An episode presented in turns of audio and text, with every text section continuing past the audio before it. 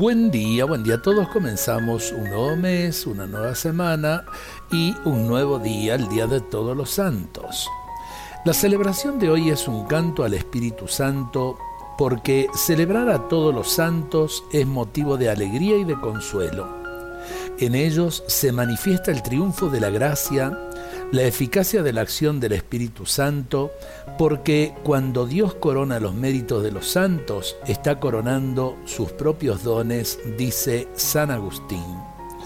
El conjunto de los santos nos hace ver algo precioso, que el Espíritu Santo nos renueva, nos transforma, pero respeta la identidad de cada uno y ama la variedad. Por eso todos los santos son diferentes y cada uno fue santo a su manera. Reconociendo la inmensa variedad de santos con temperamentos, opciones e historias tan variadas, podemos reconocer cómo la acción de la gracia es siempre personal. Respeta la identidad de cada uno y no condiciona su libertad.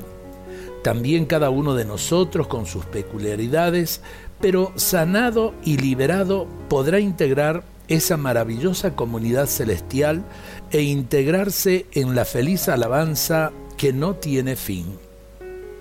Hoy recordamos también a miles de personas que no han sido canonizadas en una declaración oficial de la Iglesia, pero que seguramente han alcanzado la santidad de maneras poco llamativas se han entregado con amor en la sencillez de lo cotidiano.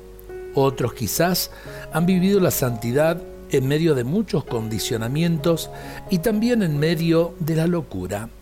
Ellos en el cielo brillan liberados de sus límites y angustias, y su belleza es una alabanza al Espíritu Santo que se lució embelleciendo sus vidas.